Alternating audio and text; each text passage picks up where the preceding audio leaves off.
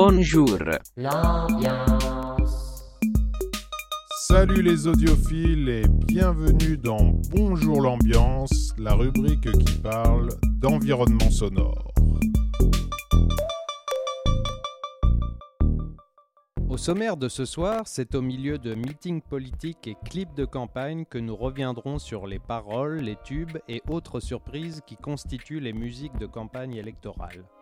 Qu'elles soient conquérantes, effrayantes ou enthousiastes, ces musiques n'ont rien d'anecdotique.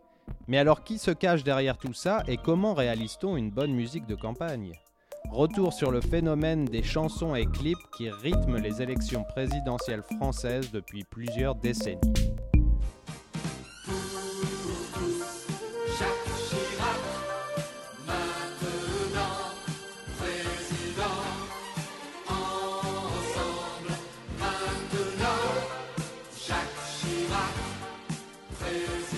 Alors du coup, l'avantage de, composer un morceau euh, spécifique pour un candidat, eh ben, c'est d'identifier le, candidat avec la musique et inversement.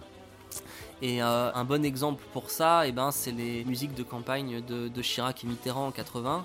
C'est un exemple qui est assez intéressant parce que euh, les musiques ont été composées par les, les- mêmes musiciens alors que c'est des partis politiques qui sont opposés. Il y a un parti de droite et un parti de gauche.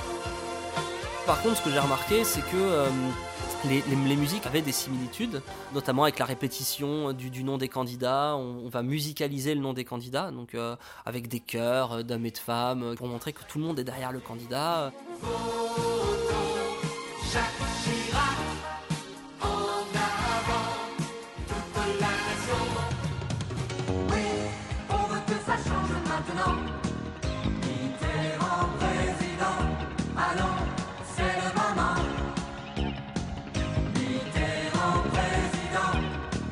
Je m'appelle Thibaut Jean Demange, je suis docteur en sciences politiques et euh, j'ai réalisé une thèse pluridisciplinaire euh, qui s'appelle Quand la musique a une signification politique, étude sur le langage musical au service de la conquête et de la conservation du pouvoir. Le pouvoir politique, mais depuis, euh, depuis toujours, euh, euh, va, euh, va s'entourer de musiciens. Alors les plus connus, c'est notamment Lully et Philidor euh, euh, sous, euh, sous, sous Louis XIV qui vont euh, produire des musiques pour le pouvoir.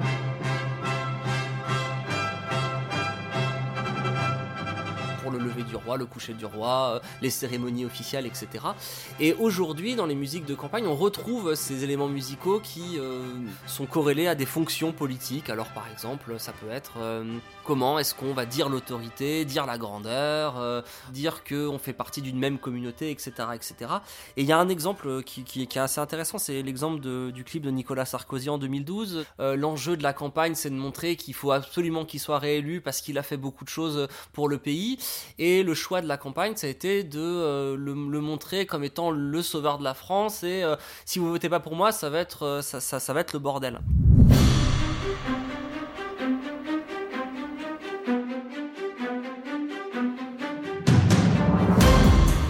Je m'appelle Laurent Ferlet, je suis compositeur et pianiste. Je suis diplômé du CNSM, de l'école normale, de la Berklee School of Music et je compose de la musique de film et de téléfilm aussi. Alors cette musique m'est arrivée tout à fait par hasard. En fait, euh, je travaillais pour Carla Bruni pour des petits films de métiers d'art. Il y avait 12 petits films très jolis sur les métiers d'art. Complètement par hasard, c'était au moment de la campagne de son mari qui était président et qui m'a proposé de faire ses musiques. J'ai dit pourquoi pas. Et donc j'ai été mis en relation avec euh, Jean-Michel Goudard, qui est son conseiller de communication, et euh, il m'avait fait écouter euh, la Valkyrie. Il m'avait fait écouter aussi John Williams, Les Aventuriers de l'âge perdu, et aussi pour la progression qui accompagnait le, le candidat jusqu'à l'estrade, il m'avait fait écouter le boléro de Ravel. Et ensuite je suis parti au travail et je leur ai proposé trois choses. La première chose c'était une symphonie de Brahms, la première symphonie de Brahms.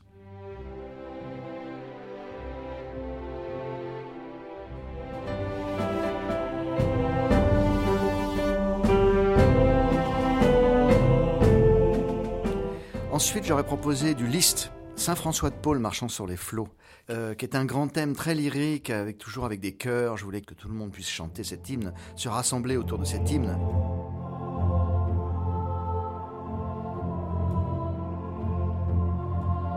Et je leur ai présenté aussi une musique sur laquelle j'étais en train de bosser, qui était une poursuite, un truc improbable. On propose souvent des hors-sujets en général. Et ils ont adoré ce hors-sujet. Donc ils sont revenus, euh, j'ai formaté cette poursuite euh, en trois parties. La première partie qui était une attente en fait.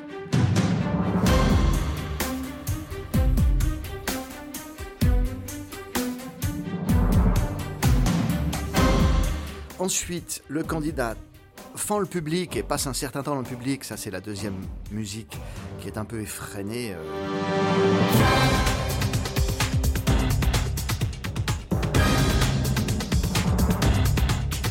Et la troisième musique où elle arrive sur le podium, un peu plus étale. Je l'ai fait en majeur pour que ce soit un peu une sorte de délivrance, un peu un, peu un sauveur en fait. Et en 15 jours, tout ça a été rendu et prêt pour le premier meeting qui s'est déroulé à Marseille.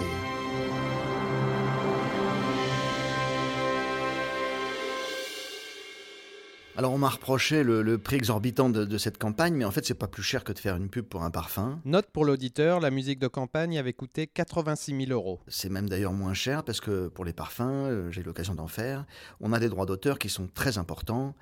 Et là, je n'ai pas eu de droit d'auteur euh, pour tous les meetings en fait. Il y a eu 72 meetings où l'UMP n'avait pas contracté d'accord avec la SACEM.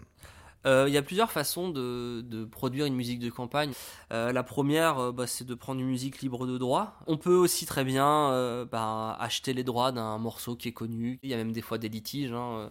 Le, le cas le plus connu, c'est MGMT avec l'UMP. Daft Punk aussi qui n'a pas voulu que Chirac utilise leur musique.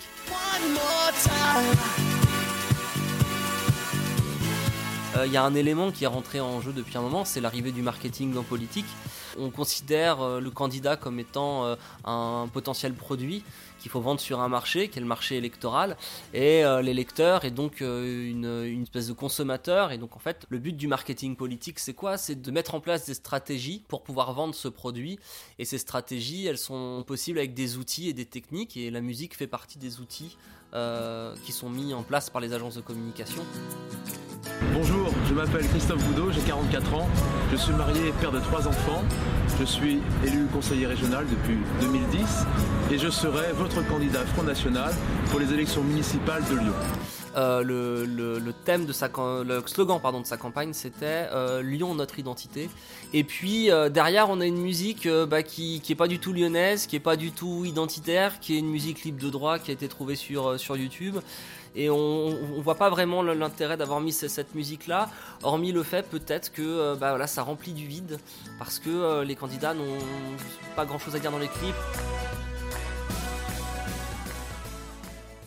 Jean-Marie Le Pen est quelqu'un qui, qui, qui chante, qui est très branché musique. J'ai édité un disque qui s'appelait Chan- Chansons royalistes, où j'interprète d'ailleurs une chanson qui est Vive le roi quand même. Euh, et il a d'ailleurs euh, monté une maison de disques qui s'appelle La Serpe. Vive le roi quand même, vive le roi, vive le roi, etc. Mais par contre, dans les musiques de campagne qui sont euh, utilisées par, euh, par euh, Jean-Marie Le Pen, il n'y a aucun artiste, à ma connaissance, qui vient de la Serpe, sauf peut-être euh, une artiste qui s'appelle Isabella, euh, qui, qui a fait un hymne qui s'appelle Avec Jean-Marie, une sorte de, de, de zouk. euh, c'est, un peu, c'est un peu bizarre pour le Front National d'ailleurs.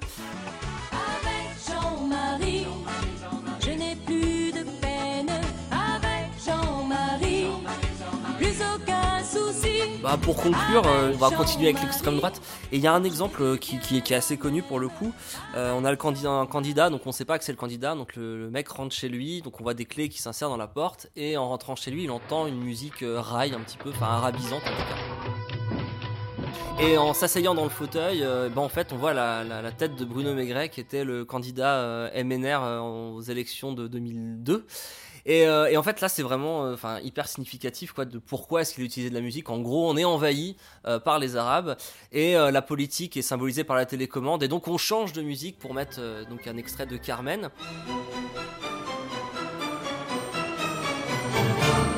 Et donc, donc voilà, donc en gros, le propos politique par la musique, c'est il faut virer les étrangers et c'est aussi facile que de changer de morceau de musique. Avec Bruno Maigret, restons maîtres chez nous.